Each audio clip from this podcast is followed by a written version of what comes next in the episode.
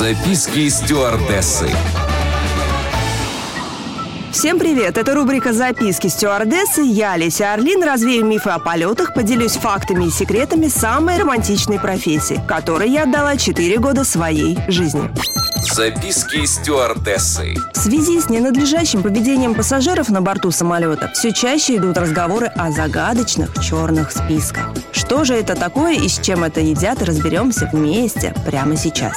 На самом деле черный список – это стандартная практика зарубежных авиакомпаний, но у нас в России пока не освоенная должным образом. Итак, если вы хулиганите и ведете себя неподобающе, вас заносит в общую базу авиакомпаний. Увы ах, вы не сможете летать не только той авиакомпанией, где пошалили, но и всеми другими. Авиакомпании вправе отказать вам в перелете, если вы нарушаете правила поведения на борту воздушного судна, создаете угрозу безопасности полета, либо угрозу жизни и здоровья других лиц. Кстати, отказать в перевозке вам могут и по ряду других причин. Если вы нарушаете паспортные, таможенные, санитарные правила перевозки, а также если отказываетесь соблюдать внутренние правила авиакомпании. Если отказываетесь оплатить сверхнормативный багаж или перелет ребенка. Ну и наличие в багаже запрещенных предметов и веществ тоже со стопроцентным результатом сорвет ваш полет.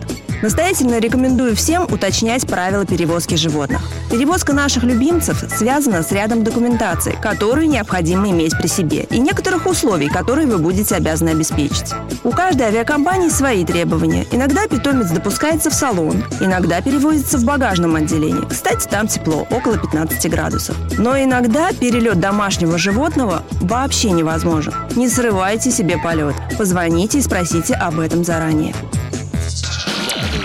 Записки стюардессы. На этот раз у меня все. Еще больше воздушных историй в следующем выпуске рубрики «Записки стюардессы». С вами была Леся Орлин. Всем приятных полетов.